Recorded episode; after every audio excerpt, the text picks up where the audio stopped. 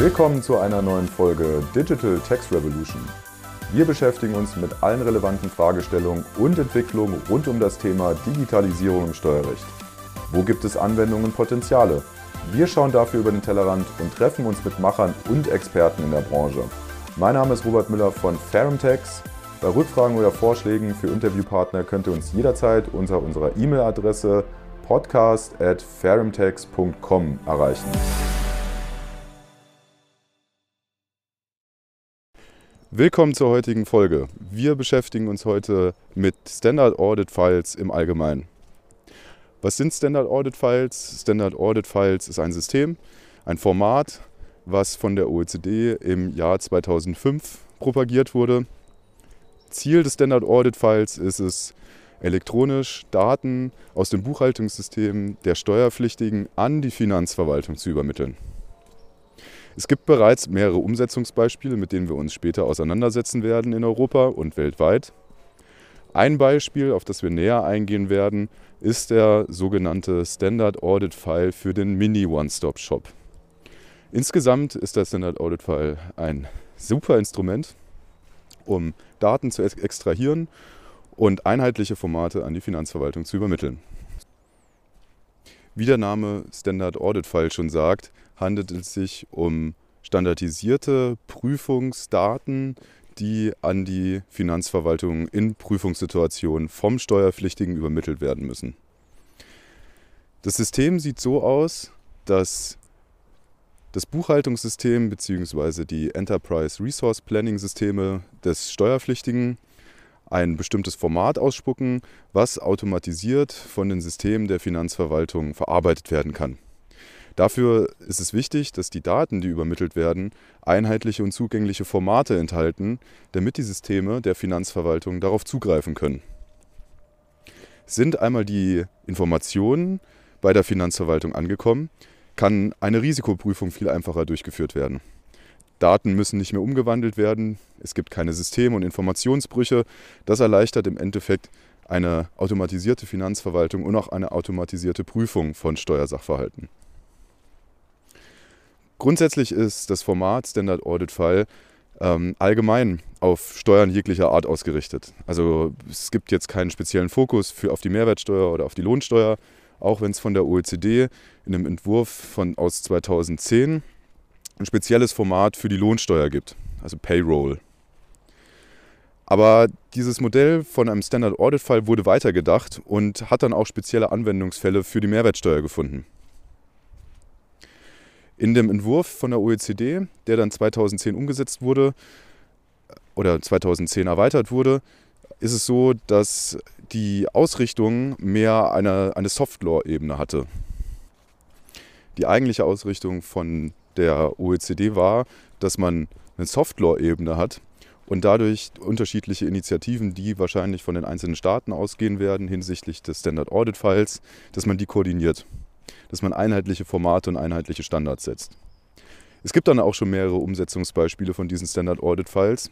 Und zwar in Europa ist das Österreich, es ist Norwegen, es ist Polen, es ist Portugal, um nur einige zu nennen. Und wo sich alle diese Standard Audit Files zum einen unterscheiden, ist in der konkreten Umsetzung.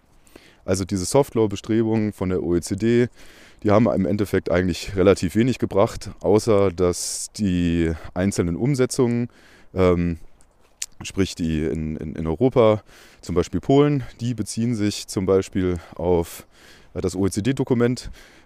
Die Softlaw-Bestrebungen, nämlich dass man zu einer Harmonisierung kommt, die werden dann allerdings nicht umgesetzt. Geht man ein bisschen weiter in die einzelnen Beispiele rein, dann sind die subjektiven und die objektiven Voraussetzungen bei den Standard Audit Files unterschiedlich. Nur um mal ein Beispiel zu nennen, die Standard Audit Files in Österreich zum Beispiel sind nicht verpflichtend. Es handelt sich mehr oder weniger um eine Freiwilligkeit der Steuerpflichtigen, hier an dem Verfahren teilnehmen zu können. Eingangs haben wir ja von einem Standard Audit File Mini One-Stop Shop gesprochen. Dabei hat es sich um ein Instrument gehandelt, das man, die, dass man für, den, für grenzüberschreitende Sachverhalte in der Mehrwertsteuer zu einer Harmonisierung stärker beitragen kann. Was ist der Mini One-Stop Shop?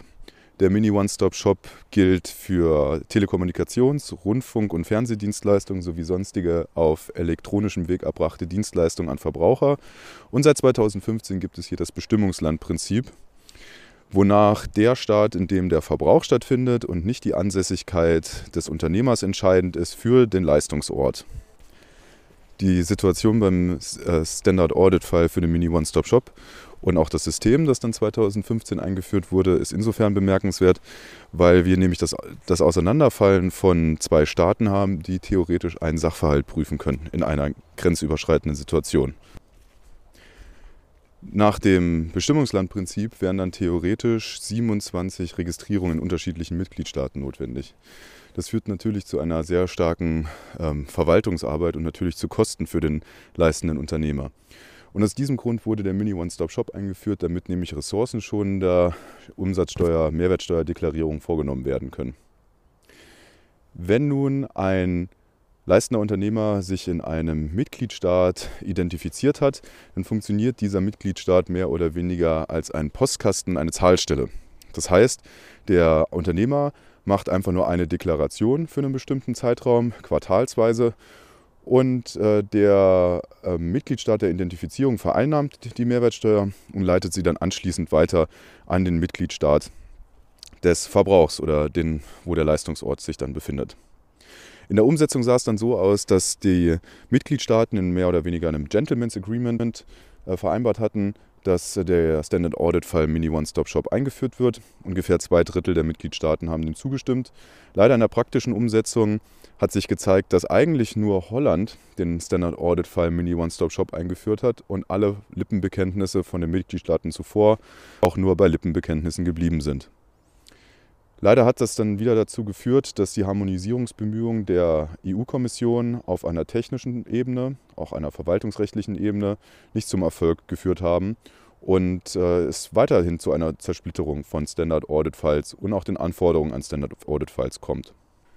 Was ist nun unsere Take-Home-Message bei Standard Audit Files und bei den Umsetzungsbeispielen, auch wenn man sich dann den Standard Audit File für den Mini One-Stop Shop anschaut? Grundsätzlich eine super Idee einheitliche Formate vom Steuerpflichtigen zu verlangen, am liebsten auch für grenzüberschreitende Sachverhalte, führt dazu, dass die Systeme und auch die Systembetreiber sich darauf einstellen können. Im Endeffekt ist die Umsetzung leider mangelhaft, weswegen wir dann eine schlechtere Note geben müssen. Ähm, häufig wird der Mini One-Stop-Shop und auch die Harmonisierung totgesagt. Hier sehe ich, dass man einen neuen Energieschub braucht, auch von der OECD, damit man das Projekt wieder ein bisschen mit Leben befüllen kann und auch Zugeständnisse äh, von Seiten der Mitgliedstaaten. Ähm, auf EU-Ebene sollte es sein, dass die EU-Kommission versucht, ab, unabhängig von dem Standard-Audit-Fall für den Mini-One-Stop-Shop, auch für den One-Stop-Shop einen Standard-Audit-Fall zu implementieren oder aber allgemein für steuerrelevante Sachverhalte einen Standard-Audit-Files Tax einführt. Vielen Dank für die Folge, vielen Dank fürs Zuhören. Wir beschäftigen uns in den nächsten Folgen wiederholt mit dem Standard Audit Fall und gehen auf einzelne Umsetzungsbeispiele näher ein. Bis dahin.